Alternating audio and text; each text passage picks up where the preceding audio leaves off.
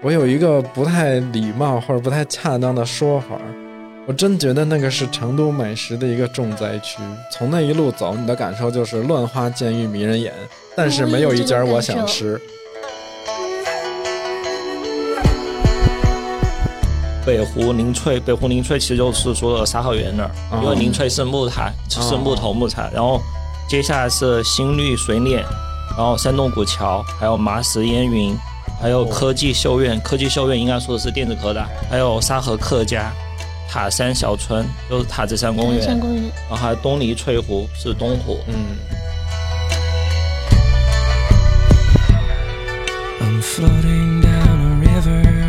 像草地上一躺，似乎身心都有了交代，又似乎感觉乡坝里也无好此境界。第一是静，没一个人影，没一丝人声。也只是没有人声，而鸟声、蝉声、风一吹来树叶相撞的声音却是嘈杂的很，还有流水声、草丛声都闹成一片。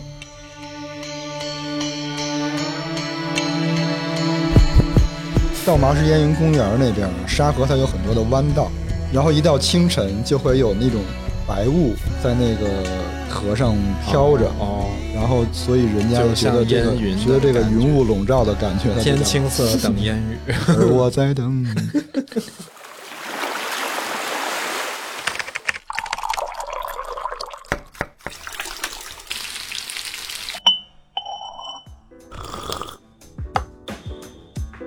我们需要工作，需要闲暇，需要想象力以及一些理想主义。我们想要潜入生活，听见城市的风味。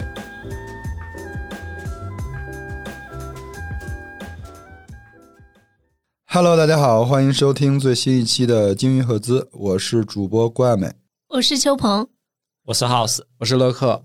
我们成都系列终于更新到第三期了，期啊，嗯，然后这一次要聊东门，因为考虑到。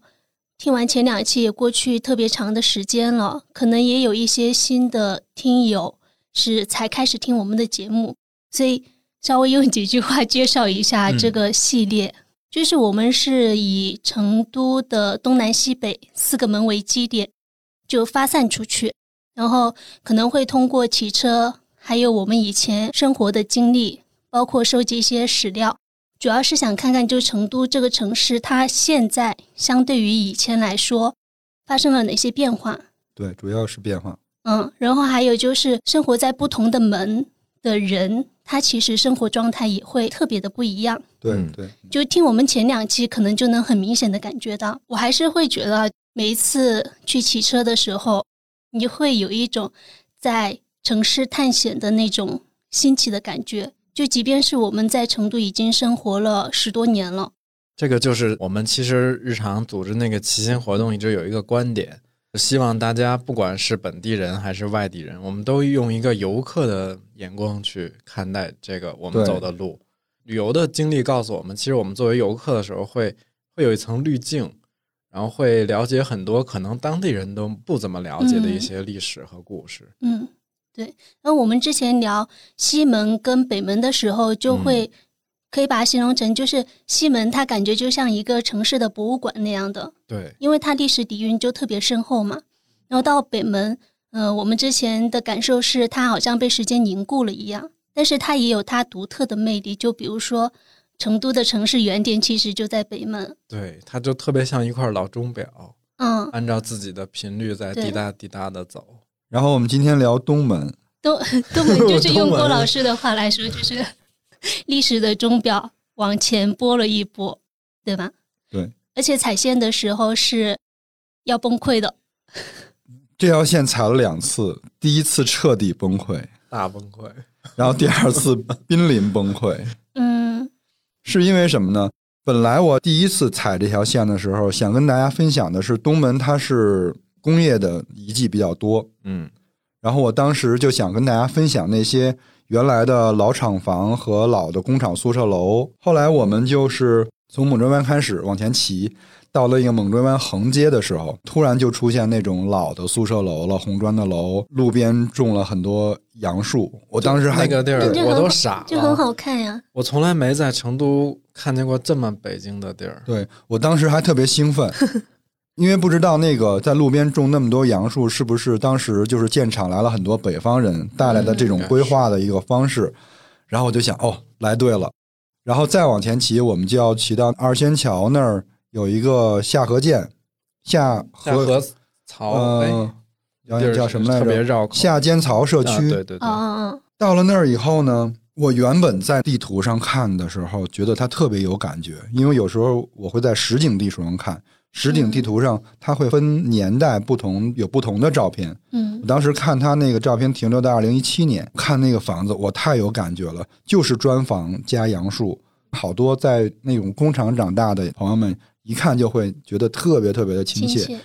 结果我到那儿以后，崩溃的点就来了。我引用一段话，大家知道我崩溃的点在哪儿。嗯、这个是我在一个传统媒体上看的，他们当时改造这个社区的时候的一篇文章。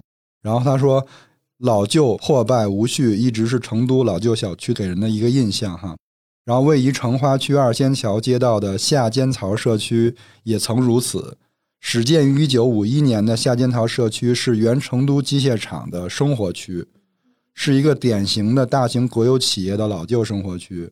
机车人塑造的机车文化在这里留下了深深的印机车记。文化，该社区启动有机更新改造后，昔日的破旧院落得以重获新生，社区环境发生了翻天覆地的变化，真的是翻天覆地的变化。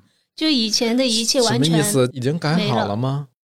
就是我们骑过去以后，你会发现它变成了一个非常崭新的小区。哦，而且它没改完呀！你记得我们骑到那儿的时候，本来是很好看的那个楼，全都拉着拆迁的横幅，写着“拆”字儿。呃，还还有些可能还有些就是拆迁的遗留问题，然后要不就是用围挡给围起来了。对，然后，所以我到那儿我就啊，完了，因为那条那点儿是我这条线路特别重要的的一个线路。如果它还是原来那个样子的话，沉浸感一下就出来了。后来就没有办法了，所以这整条线路呢，我就给它改了，因为东边这边除了这些正在修和改造的这些老的片区以外，再大型一点的那个工厂，它就被整个圈起来，变成了半商业的街区，像东郊记忆，还有什么 U 三七这种。嗯嗯，那我就想，那这个东边这条线路怎么办呢？后来我一想，要不就沿着沿着沙河，嗯，沙河是东边很重要的，因为沙河它整个贯穿了金牛，然后成华对金牛是它的头嘛，金牛区是它的沙河的头，然后锦江区是它的尾巴，哦，嗯。它整个那个身子那个中段就在成华区。我说，要不咱们就沿着这个沙河去想一个线路，才有了第二次踩点。第二次踩点的时候就已经确定了那个名字嘛，我觉得那个名字很好听，叫嗯，东沙市井。因为我头一次去那个东门市井的时候，我还挺喜欢那个地方的，是，嗯，但是我就不想把这个名字变成东门市井。这改成了东沙市井，但东沙市井就 以很妙，为是个群岛什么的。就是正好有沙河嘛，然后对，因为那条后来第二次确定的那条路线，基本是沿着沙河走，而且沙河很妙的是，先从金牛区那儿分出来的时候，它一开始是东西向的，从西往东流。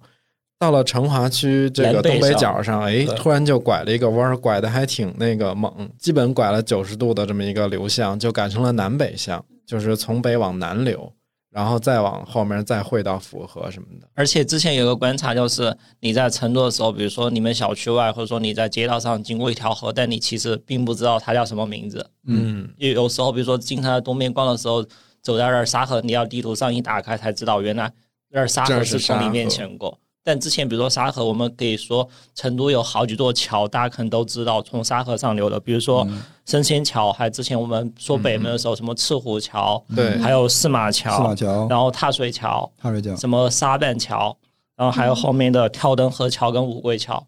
其实如果大家、这几座桥，可能我们大家都一听都知道，它都是从沙河上跨过去的。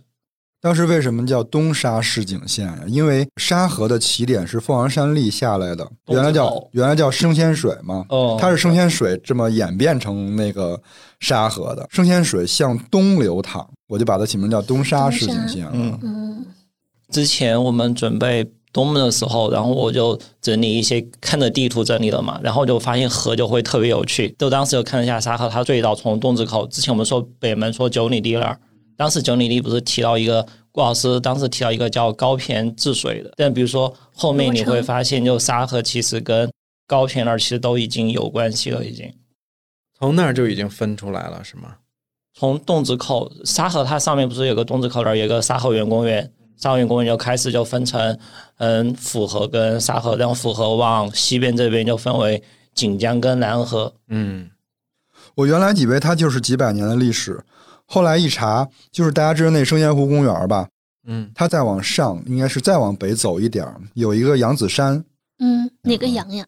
呃，山羊的羊，嗯嗯就是羊，嗯，杨子，对它叫扬子山古蜀祭坛遗址。古蜀三国这名听着就古蜀可不都三国都不不在是古蜀了吧？那个古蜀遗址已经被确定，它跟那个三星堆有密不可分的关系。哇，那是。蜀王，就是好多那种大青铜立人儿，不是啊它要立在一个地方嘛？嗯然后这个祭坛就是立那个青铜立人的，然后后来就在这祭坛下面一层又挖，挖出来五件旧石器时代的打磨过的石头，所以你说沙河它历史有多悠久？它都一万多年了。哇，但是很遗憾的就是，这个扬子山现在只剩下一个路名儿，遗址那部分就变成了一个街心公园。当然，肯定还有牌子立在那儿，嗯但是那个遗址就完全没有了。其实它要比呃新京咱们那次骑那那宝墩，嗯还有刚才说的三星堆，还有成都金沙都要早。嗯，可能它就是一个嗯，更远的源头。我们就往下走嘛，沿着嗯它。嗯，我们第一站是到那个山洞古桥公园。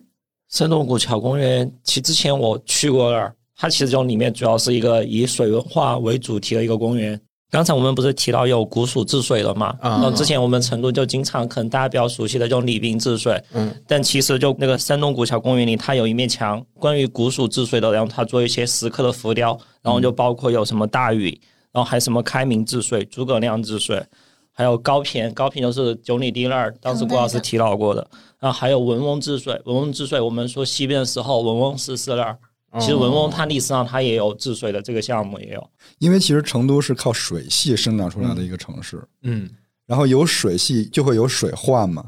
嗯，所以就要治水嘛。所以我突然想起很早以前看到，好像是马可波罗说来成都的时候，觉得跟威尼斯很像，哎，我也看到这个了。是吧？对，而且山东五小公园就除了它是跟治水、水利相关的一些，呃，雕塑一些装置之外，它还有一个茶文化的。因为说到成都，可能就有水，然后就跟茶有联系起来。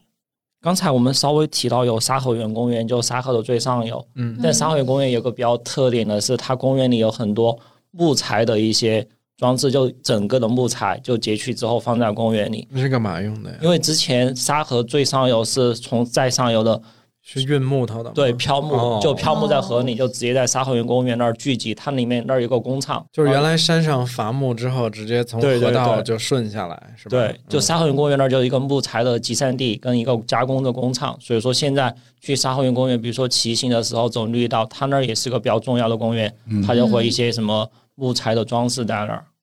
沙河，你看它现在我们再去骑它的时候，它主要的功能就是景观。但是你再往前推一点儿，比如说就刚才我们说的那个大建设时期，它是工厂用水的主要来源。嗯再往前一点，它就是居民用水的主要来源，就是刚才说煮饭、沏茶，其实都是用沙河里边的水。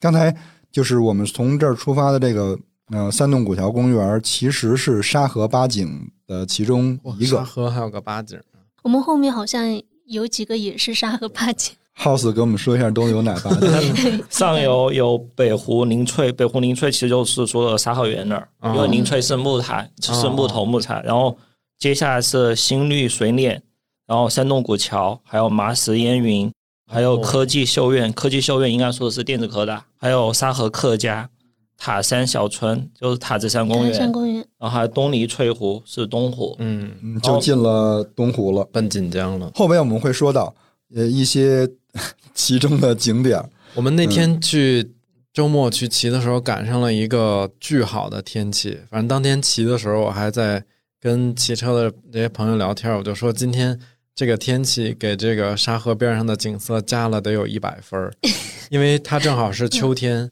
秋天的时候嗯，从那个三洞古桥出发之后，沿着沙河往前走，大概没有多远，就是科大的一个门儿，电子科大那个门儿。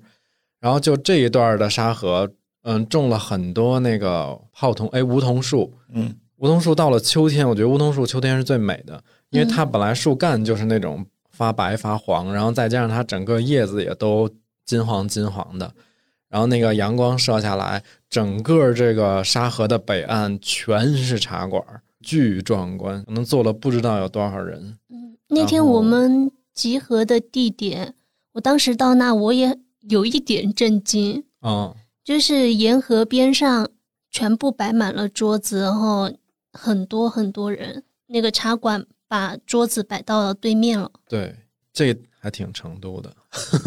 那个沙河他们两边的那个树，嗯、大概是从一九四六年开始种的，然后一共种了，陆续种了十一万棵梧桐树啊、杨树啊什么，还有各种银杏包括银杏，还有那些小的植被。而且沙河那边好像是看兰花楹比较多的，啊，有一段是，是对对，有一段是。我怎么没注意？那如果是兰花楹的话，三四月份起应该会非常好看。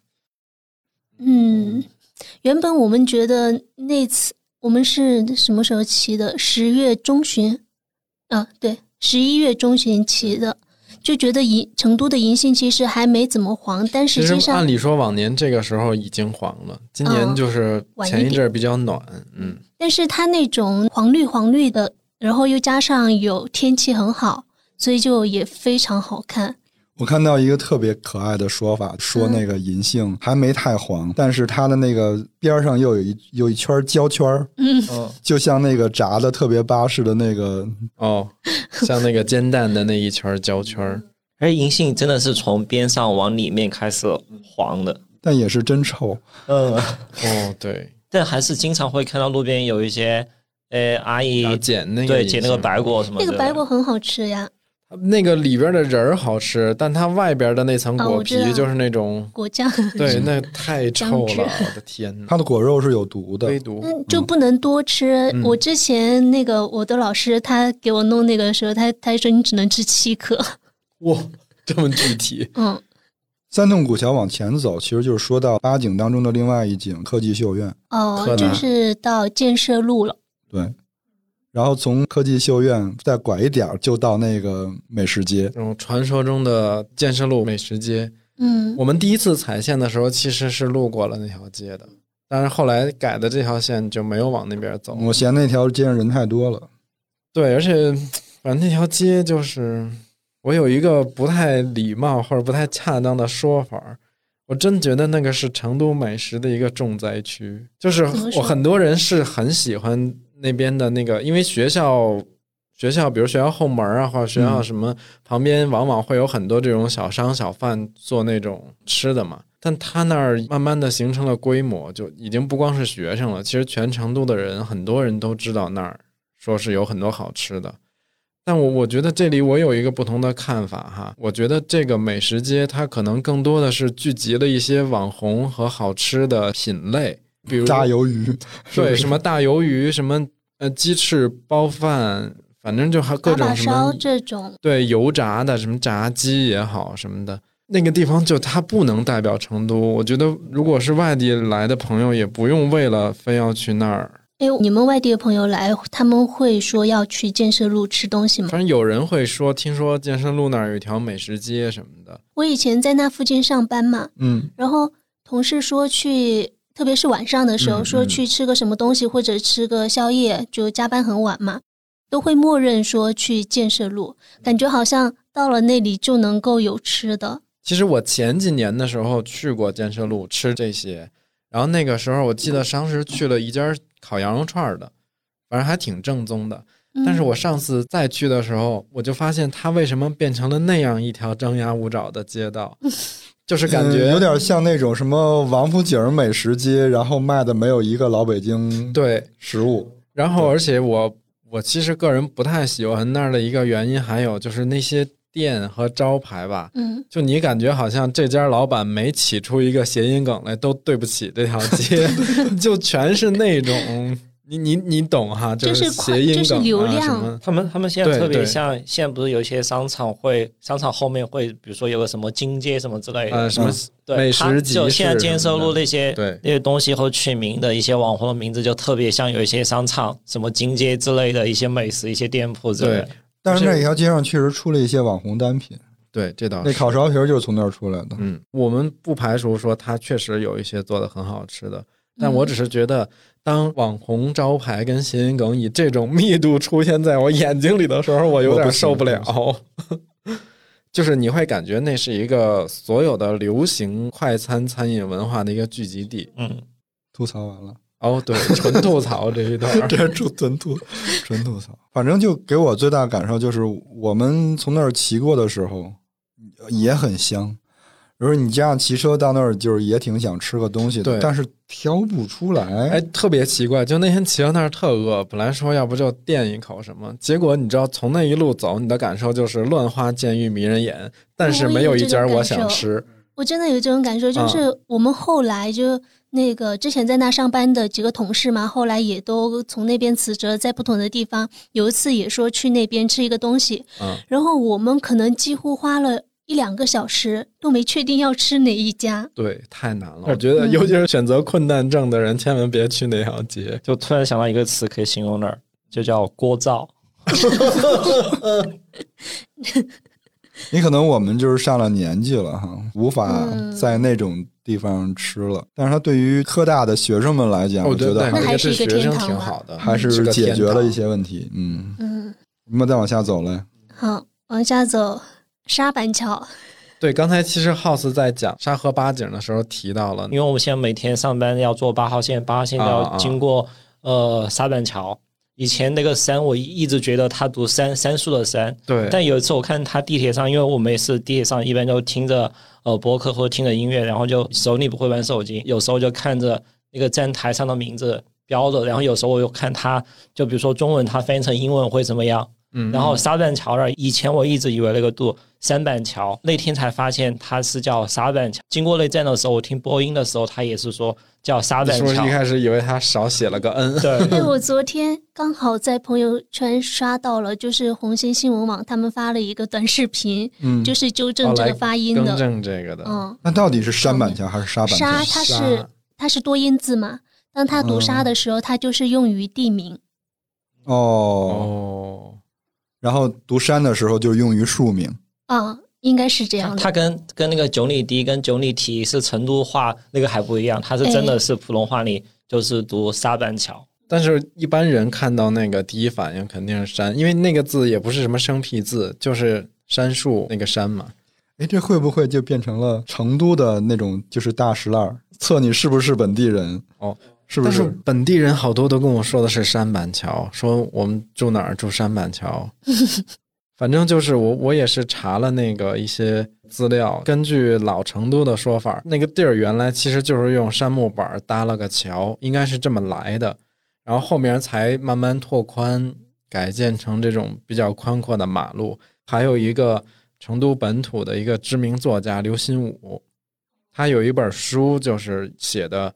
呃，沙板桥无故事。开篇的时候就写了，一般说普通话会把“山”这个字儿读“山”，然后但是成都这个地名要读沙板桥。顾名思义，那个里是杉木板搭成的桥，就他在那个文章里就就是直接这么写的。杉板桥，但现在就沙呸沙板桥，现在可宽了。对，现在是一条大路。其实那条路你要单从那个边上骑车是非常非常舒服的，因为它跟机动车很远离机动车，而且是相对封闭的，也不会有逆行过来的车，也很少。但就是它太新了，沙板桥这个地方，实际上就是这几年形成的这种嗯城市规划，是从那个东郊记忆改造那个时期开始的。就原来东郊记忆最早叫成都东区音乐公园的时候，我它是好久没有听成都的，到成东 东区音乐公园了。它最早就是成都的一个老工厂，然后改造成了一个文创园嘛，就类似于北京七九八什么的这种感觉。它片区也挺大的，然后由这个片区就带动了旁边，比如说像万科、保利等等嗯这些地产商入场去做了很多呃楼盘和商业地产，然后包括后面的龙湖，然后现在那儿就有一个万科天汇、滨江天街、龙湖的对几个商场，再加上还有 SM 广场也在那边。对对对，这个聚集起来全在沙板桥路这两边儿。我跟乐师傅的共同记忆都是东七音乐公园，其实我也是。因为我们当时在那儿有一个店，嗯，哦，而且就是那个东七音乐公园开街的时候，弄得阵仗特别大。火，哎，对是哪一年呀？这我还真忘了。应该是一三还一几？当时它开幕了以后，还会有那个纪念品。纪念品是一个，它的原厂是叫什么来？做电嗯子元器件儿的，就电视里边用到的一些什么电子元器件儿。然后有一个特别厚的一个玻璃的，就应该是原来电视里边的显像管之类的东西黑白嘛显像管好像是。对然后用那个做的一个烟灰缸，那烟灰缸质量特别好。啊，我感觉好有想法哎。又沉又厚。他们最早运营还行，后面好像就把一手好牌就打烂了。最早其实这个地儿是当时成华区拿给成都传媒集团来改造这个区域，就是刚才郭老师说开街的时候阵仗搞得之大，也是因为它是成都传媒集团，所以它在成都本地的媒介能力就超强。嗯，当时我记得对所有的这些四川成都的电视台以及各大报纸，因为那阵儿纸媒跟传统媒体直升飞机，航拍，对那个阵儿反正报道还挺多的。当时开机的时候有一个新闻，就是里面东郊有个 Seven Eleven 嘛，嗯，就 Seven Eleven 当时好像当天的销售是做到全球第一，营业额哦就特别吓人。那边还有一个 电冰箱厂，那个名字跟我的名字是一样的。双燕儿。一般人把你的真名暴露了出来。对，它就是双燕牌冰箱。是不是你们家的产业？那里边那个电影院，我好喜欢那个电影院。它的物业条件特别好，而且当时成都 IMAX 还不多，对对，它那就是他们有 IMAX，呃，它是那个影立方影立方的嗯 IMAX，、因为它里面还有一个巨高的烟囱，还有对对对对红砖。刚才不是我们提到呃有红砖就东边吗？嗯我对东边有一个比较深刻的印象，就是东边其实红砖的房子是整个成都密度或者说经常能看到的。东边还有一个叫什么？红馆？哎，嗯、红楼。红楼，一九五六，红楼一九五六，嗯，就是苏联时期的，对，苏联建的。他们那旁边，以前我住在那儿附近，它旁边不是一个叫忍俊立交跟红星路连接对对的吗？对对对对，它就以前就是一个忍具厂，好像是哈尔滨跟苏联那儿哦。原建的做一个什么忍具的一个工厂，现在红楼都还在的哦。在它变成了宋庆龄小学、宋庆龄学校吗？它现在变成一学校了。策划路线的时候，我去想骑到那儿的，哦，但是太远了，回不来。对，其实就是我们第一次踩的那条线。你一开始设计我们穿那个一些工厂的家属区的时候，反正我当时的感觉就是，我从来不知道成都竟然会留下这么多苏联时期的影子，就是因为那个那个时候，其实它北方过来的人建的这个地儿，但它的图纸跟模板肯定是苏联援建东北和北京的时候的一些东西。一会儿说到后面，就是有很多特别精彩的建筑，它还有德国人建的东西，哦，就是有很多很多的那种工厂的建筑都太棒了。嗯，行，我那我们往下走，对。往下走就是那个八景之一的麻石烟云公园，麻石烟云公园现在停了一辆火车头那儿。哎，对，我就想，说这个，我们上次路过的时候，好多娘娘在那拍照。举着银杏爬在那火车头上拍照，特别棒。它那个景区是原来七幺五厂热处理车间的厂房，哦，嗯，哇，东边工厂太密了。然后就特意留了一段带铁轨的火车在那儿。还是挺好看的。哎，嗯，你们谁知道麻石烟云当怎么讲吗？麻石烟云就是就是。就是一个富有诗意的名字，我觉得他应该是后面要说沙河八景的时候，因为你沙河八景都四个字了嘛，哦，你看他取名感觉，但我觉得这个名字起的真的好棒，就是那种又是大俗又是大雅。嗯，就听起来特别到麻石烟云公园那边啊，沙河它有很多的弯道，然后一到清晨就会有那种白雾在那个河上飘着，哦，然后所以人家就觉得这个觉得这个云雾笼罩的感觉，天青色等烟雨。而我在等你。我以前就在那边上上班嘛，然后我们经常吃午饭的时候就会穿一些小路，不是公园的那种大路，是小路走，然后会穿过沙河，就会观察那个河边站着几只白鹭。特别逗。我突然想起来，那天骑完车，过来过来跟我说，说刚才邱鹏跟我说，我们今天骑的这条线穿起了他所有在成都之前上班的公司，而且就是路过楼门口的那种，对，有这么真的巧是，真的是，就是我在成都，你当时找工作是捋着沙 河找的吗？打开智联招聘，搜沙河这个关键字。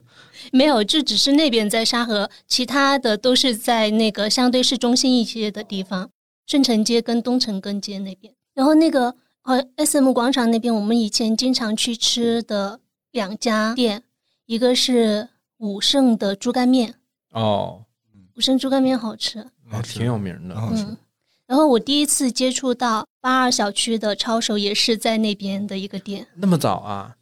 那那不是那个是哦就前几年的事儿，我以为八二小区就是去年才开出来的，反正我但是他去年明显在全城的连锁多了起来。哎，他们主要是那个干海椒抄手，是不是？嗯，非常好但吃。那个小区特别出名。刚才不是我们说到一些红墙吗？嗯，但八二小区里又还是有一些很多的老建筑，比如说红墙，还有一些苏联之类哦留下来的建筑。原来是从这儿发源出来的。哎呦，我好想呼唤一下，别修，别把它修成那个新的了，变成新的小区。大家有没有觉得，其实东边猛追湾那一带其实特别像玉林开发之前的那种，比玉林还要市井、还要成都的一个地方。就玉林现在就其实有点新了，已经。哦，就如果说嗯东门不说猛追湾，有点过意不去。嗯，但猛追湾它又有点离市区太近了，对，可能是在我们县已经要辐射出去了，并不在沙河这条主线。猛追湾好像他们要分上湾跟下湾，哎呦，还是有个什么鄙视链，上跟下。上湾好像就是偏往刚才我们说的那一片，下湾的话就偏往市区，上湾偏北，下湾偏对对对偏太古里偏望平那边。啊，望平这边。猛追湾有一个特别牛的英文名，对我当时什么呀？猛追背背，我不知道，不太清楚这样的翻译是不是合理的。如果有清楚的朋友，可以帮我们说一下。因为在我印象中，贝好像指的一般是在一个海边的这种背海滩，对湾区什么的湾区，嗯对。然后猛追湾的名字有两种由来，有一个比较有文化的，啊有一个没有文化。你们想听哪个？我想先听有文化的吧。有文化的就是说张献忠在那个大慈寺和武僧交战，嗯，他就一直奔东边跑，跑到猛追湾的时候就跟那个武僧又打起来了，结果输了。然后那个武僧就在后边一直追他们，所以这就叫猛追湾。嗯，其实也有点牵强。那那个没文化的呢？没文化的就是这儿可能原来叫母猪湾，哦，就是谐音哦梗，把它稍微本示了一下，变成了一个因为成都有很多这种文雅化的谐音梗地名。之前我听到说还有一个缘故是沙河往往南边稍微转的时候，嗯。有一个过口那儿就特别急，嗯。说水流特别急，就所以说叫猛追，所以说也叫对猛追。哦。所以这个地儿其实这个中文名的意思是，这个沙河正好在了一个拐了一个很大的弯儿的这个地儿，嗯。所以我就不确定，那这种河的拐弯翻译成背，这合理吗？所以说，你如果大家有时候坐成都地铁的话，你看地铁的一些翻译会特别有趣。嗯，刚 House 说的那个其实也跟高骈他筑罗城修河道有关系。嗯，哦，从猛追湾我们再跳啊，往下走又到了一个八景的之一，就是多宝寺公园。多宝寺公园就顾名思义，原来那有一多宝寺嘛。这个寺庙特别老了，它是隋朝就开始始建的。哦，嗯，然后，而且当时有一个特别有名的叫法师嘛，他是印度来的一个和尚，天竺，对他的全名叫千岁宝长禅师。据说他活了有一千零七十二岁。这么传说。是他在他在这儿来兴建的这个寺庙吗？那是他的道场。哦，就他讲经开坛的地方，就是他已经被传说成一个就是真佛的那种感觉。嗯然后为什么叫多宝寺？就是因为说建这个寺庙的时候，挖出了三样东西：沉船、人骨和佛像。在隋朝修这个地儿的时候，都已经挖出了沉船跟佛像这种东西。就说那个沉船和人骨是可以理解的，嗯因为那儿就是河道嘛，嗯有船和人骨是很对很常见的。但是没想到那么早就能挖出佛像来，也就是说，在隋朝之前这边就有。宗教活动。嗯但现在那个寺也已经没有了，对吧？近代就是民国时期那个寺庙好像还是有的，嗯。但是这个当时的主持监管不力，然后这里边的和尚就又喝酒又赌博什么的，哦，所以后来当时军阀就借机哦，把那个和尚都驱散了，然后他们把这个地儿当成了那个一个驻兵的一个地儿，嗯。后面又办了几次学校，然后慢慢的那个就是学校也也消失在历史，就修了个公园。其实成都有好多好多的寺庙，现在都只能是从路名上来来感受到它。当时我们骑的时候是哪一块？我其实因为骑车的时候不会想着这个地方叫什么名字嘛，我都不大记得。是那个，你记得我们搬了台阶吗？啊，是这条路唯一搬了上下搬台阶的那个，就还喷。水的那个。对，嗯，哦，就是那就是那个大公园那一片，有周末的时候，有很多叔叔阿姨在那儿跳舞。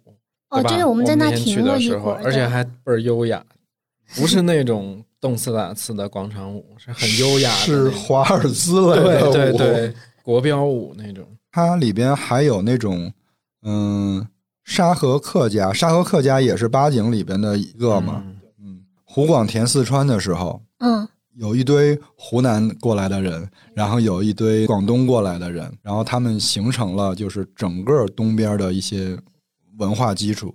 湖广会馆，可能也会有江西的，对，有江西，有江西，对，因因为江西的南边是有客家的，对，赣州那边。现在如果你去龙泉山那边，就往东那边走，有些农家乐他们主打的，比如说他们特点就是客家菜什么东西，就还经常会看到客家相关的东西。那搞不好他们也就是客家人。嗯，从沙河往东，就往龙泉那边那一带都有很多。原来的沙河应该是比现在的河道要宽，然后上面是有船的，嗯，嗯，然后会有很多那种船宴，就在那船上吃饭嘛。对，吃河蟹就是吃沙河里边，他们所有的吃食全是从沙河里边捞的。还有经常有那种我忘了它具体的是一个什么道教的分支啊，他们就是专门去沙河边上去放生，嗯，然后早上起来偷偷就去了，下车还左顾右盼的，说为什么呢？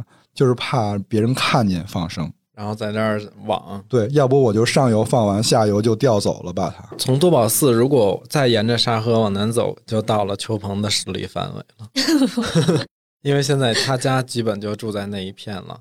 嗯，对啊，那个大概已经到了，其实成都的东偏南一点的这个方位了。嗯，我们骑车是经过了五桂桥北雅路和古雅坡路，他们是连着的嘛，对，就都是沿着河边。然后五桂桥不是因为两个谐音梗，哎，五桂桥不是因为它的桥边有五棵棵桂花树，嗯对，它是从乌龟桥的谐音来的。然后这个乌龟桥是怎么来的呢？就是因为以前桥的西边嗯，有一个叫做乌龟坝的坝子，这个乌龟坝名字是怎么来的？是因为你这有点从前有座山，山里有个庙就是说当地有一个石刻的大乌龟，嗯，哦，但是为什么会有？一个石刻为什的大乌么会有龟呢？大乌龟呢？这个传说就没有办法考证，是说有一只有一只乌龟爬到了那个沙田坝子上，然后有人把它打死了，就变成了石头。什么呀？太不负责任了，这个哦故，事。我的理解是因为我们的那个祖先他都是比较信奉那些什么神啊这种乌龟肯定就是指的玄武嘛，玄武玄武是管水的，嗯嗯，所以乌龟在那儿镇着，应该是这种镇沙河的，对。这个解释也很适合成都。成都感觉需要很多，包括石牛也是用来对呃镇水的。对，而且你看那个水系发达的地方，边上都有那个塔，嗯，宝塔镇河妖嘛，就是肯定你有河系发达的地方就会有宝塔。所以说就五桂桥就挨着塔子山。嗯五桂桥那个汽运站也是成都的汽运总站嘛。嗯，对，五桂桥有三个，有上五桂桥、中五桂桥和下五桂桥。它是桥体还是说不是，就是分了三个地儿，啊但是都在沙河的沿线上。老成都人可能管他们叫上五桂、下五桂、中五桂。他们现在具体的可能那个桥的名字不是这个名字了哦已。经改了哈。刚说到的古雅坡路，它也是一个谐音。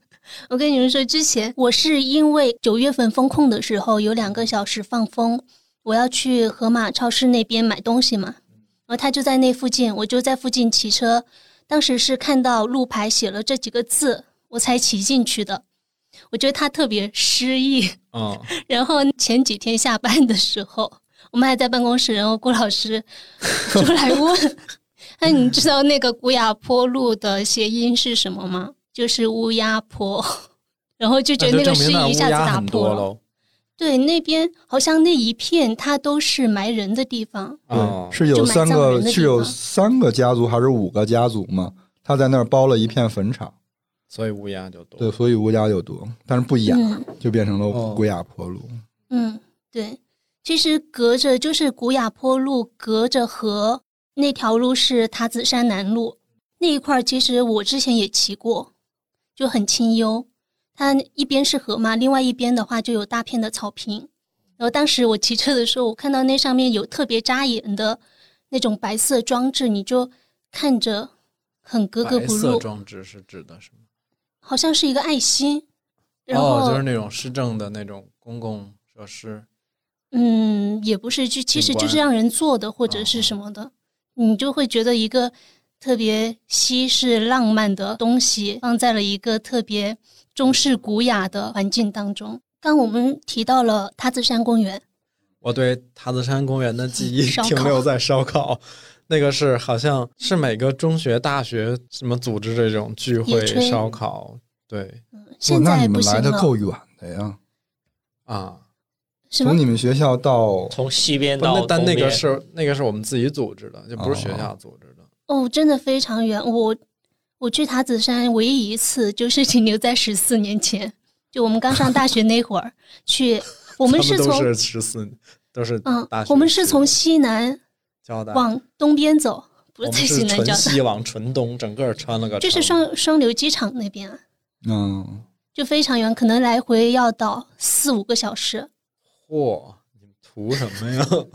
不然就全班一起去的嘛。这个公园就是其实是成都很老牌的一个公园，然后但塔子山里面的那个塔，它不叫塔，它是有一个什么九天楼。嗯，当时好像说建它的时候有一些争议，说，嗯、因为它是后来修建的嘛，它远看是特别像塔，近看其实就是一个楼。然后当时有那个专家就说，这个可能因为怕大家误会，说这个是跟佛佛教有没有什么关系，但其实没有什么关系，所以就用了楼来命名。它的那个建筑的造型哈，我一开始去觉得挺奇怪的，为什么？因为它不像塔，就它不像嗯雷峰塔那种，我一层一层往上退，收收收收成一个尖的。它也不是那种佛教里头的，像什么密宗、什么北海那种白塔公园的那种塔。你说它是楼吧？就是上边它是亭台楼阁嗯，的那种中式传统楼阁的建筑，但它底下下半截又是塔。我觉得它就是那个在塔修到了几层之后盖了一个楼，九层妖楼，哎，有点那种感觉。然后那个九天也是从李白的一首诗里面的一句话来的，叫什么？九天开出一成都一成都，哦哦，，很多地方都一样就很大气怎么了？九天开出一但成都。我我看到一个跟这个版本不一样的是另外一个版本，嗯说以前以前塔山那个楼叫散花楼，哎，对，然后李白不是有一首诗，名字叫《登锦城散花楼》，然后他有一句是“今来一登望，如上九天楼”，所以说后面嗯，就为了跟李白这个 IP 沾一些边，所以说可能就就取名叫九天楼。那我觉得他的意象其实都差不多哎，虽然他用在哎李白不同的。李白是不是就是骗孙悟空上天庭做官那个太白金星？不不不对，不是，不是吗？不是，啊，不是啊是，我一直以为是呢。我从来没有把这两个事情 对呀、这俩怎么能连？就李白号太白是吧？好像从那个，就刚才秋风说他之前骑车一路很幽静那儿，就塔子山公园的那个旁边，嗯河边有一大片低密度的绿地。我一开始不知道是啥，后来我才知道是一个挺有名的老牌的那个酒店，哦叫，望江宾馆，它占地面积很大，就是很奢侈的那么一个宾对馆。，就感觉骑车经过的时候，你觉得这有一个深藏不露的地方。对，没想到我一开始没想到是个宾馆，因为它我也没有我们骑的时候是骑的河这面嘛，对，然后我之前骑过河那面，其实那边的景色更好。而且我查资料，我嗯才发现它里面原来是有很多东南亚风格的餐厅。你说望江宾馆里边啊，对他们取名字是什么？嗯，马六甲餐厅、普吉岛，还有一个芭提雅，这么直白吗？我以为起了什么呢？不知道啊，可能跟他们搞之前搞了一个东南亚美食文化节。就你说好多有一些酒店，他们比如酒店里，比如说二楼会有一个什么日料厅，但他也不会说取名叫什么东京、京都什么之类的，对他会专门取一它也不。会叫京都料亭什么的。嗯，哎，我昨天还看到说，呃，如果这个季节去塔子山公园的话，它有一个腊梅园，如果去那边看腊梅，应该是个不错的选择。腊梅哦，那还得晚点儿，现在还没开差不多了，对，就是我们节目更新的时候差不多了。哦。对，本来以为就是在沙河是可以碰到那个黄马褂的，哦，我以为它是一个很常见的树木，植物，但其实不是，对，它算它是个名贵树木，是名贵树木。后来我们过了没多久，又去那个大悦城。大悦城，在它的那个商场门口那条路上引进的那个树种的。有功夫你可以去看看，特别现在是它最好的季节。哦就是那个树叫黄马褂儿，我知道，因为它的叶子它很像一个 马褂的形状。它的学名应该叫鹅掌楸，哦，它黄色的就是马褂，然后它黄色以后还会变红嘛，就会变成一只烤鸭。我在网上看过它的图片，还挺好看的。我那天捡了好多叶子，有机会去大悦城，大家可以留意一下。大悦城正门门前的那条市政道路上，两边种的。然后刚刚不是说 我家就在那一块儿嘛？嗯其实它应该是往哪个方向呢？反正就往 往我家那边，就是再往外走一点。嗯，往东嘛。对，就有两条路，杰人路跟林科路，都是跟李杰人有关的。林科是李杰人以前住在那边，嗯他的屋舍的名字。哦，嗯，他自己在自传里写过，就是当时是为了躲避日本的飞机轰炸，然后在一九三九年的时候，就在成都挨着一个叫菱角堰的地方修建了这样一个茅屋。他说是为了什么方便收信、收信件，然后就在大门上写了“林科”这两个字。其实他的故居不在林科，他那个有点搞笑，就是从东门市井，你们有没有从靠东北一点的那个门进去？它有嗯很小一段是林科西路，嗯，然后它离林科路其实挺远的，就感觉凭空 出出现了一条路。哦，我觉得我们是不是应该简单介绍一下李杰仁？因为之前提到过，嗯但是可能成都之外的朋友不大熟悉，我就我就捋了一下他做过哪些事情。那么李杰仁是谁呢？李杰仁他是他跟郭沫若是中学同学，然后在巴金办的那个有一本杂志叫《收获》上，这个断句不太合理。八斤半，我还在想八斤半是什么呀？后来我才想起来，哦，那应该是说的是巴金先生。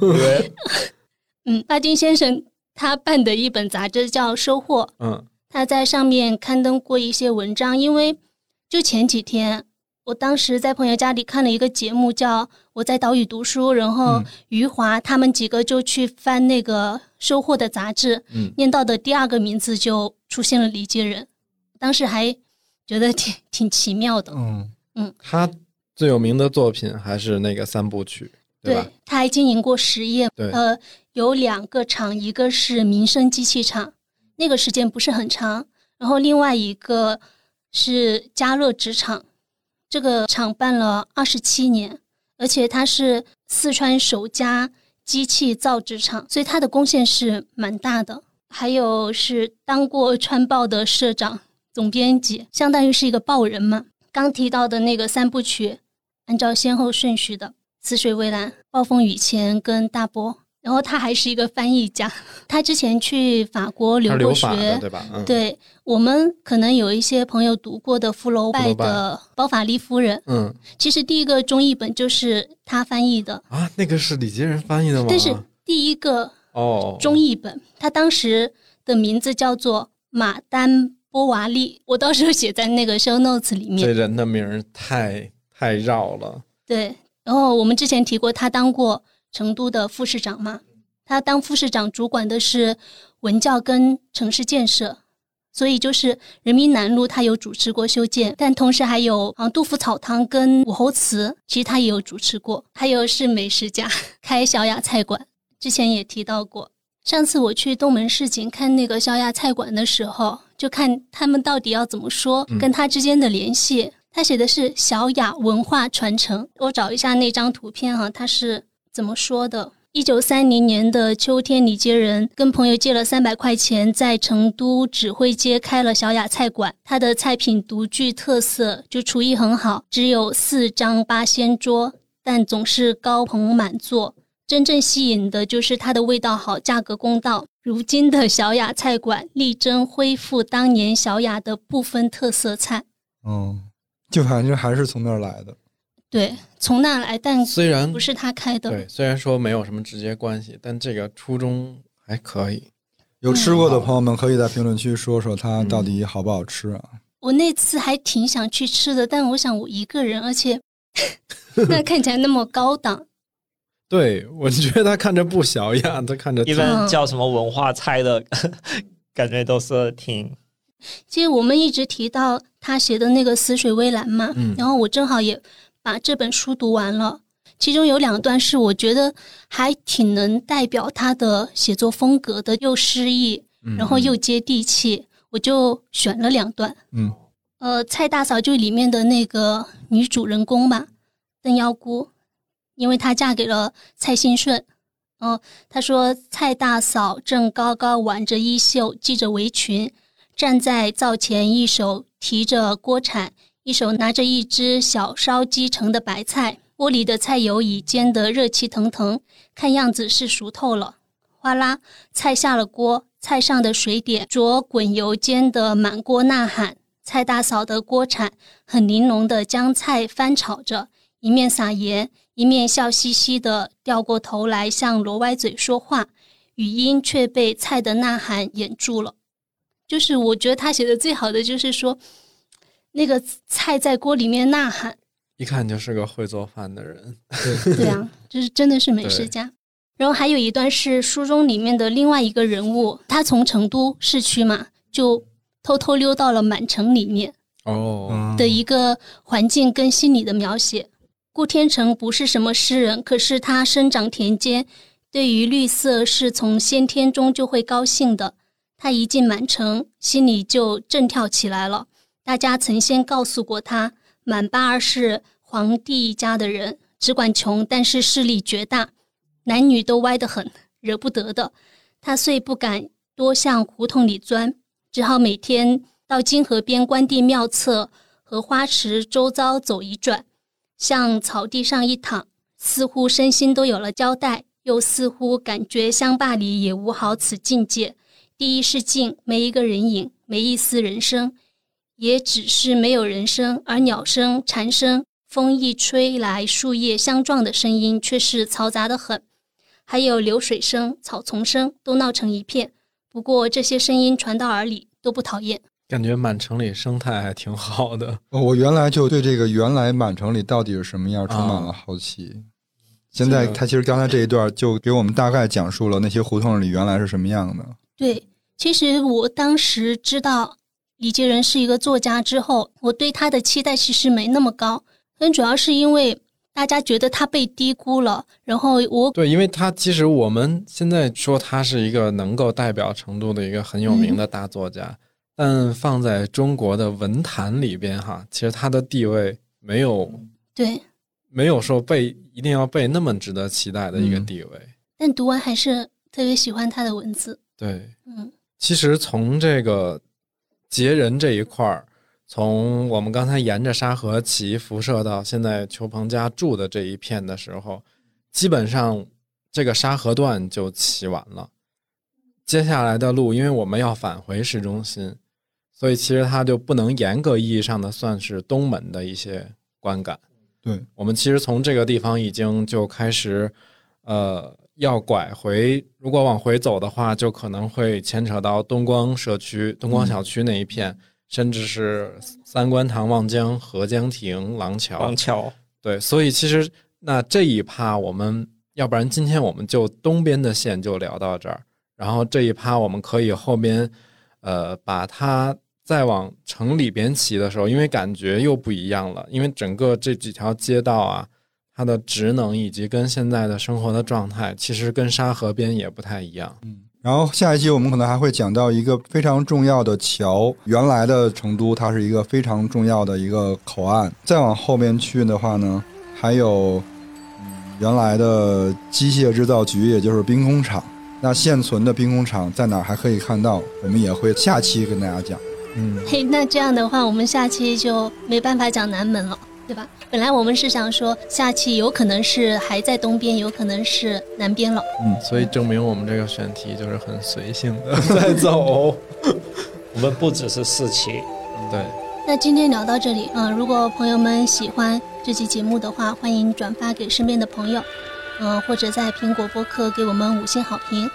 我们有一个听友群叫“金鱼赫兹饭前饭后群”，大家感兴趣的话可以先添加微信“金鱼赫兹 FM”。那我们下周二见，拜拜。拜拜拜拜。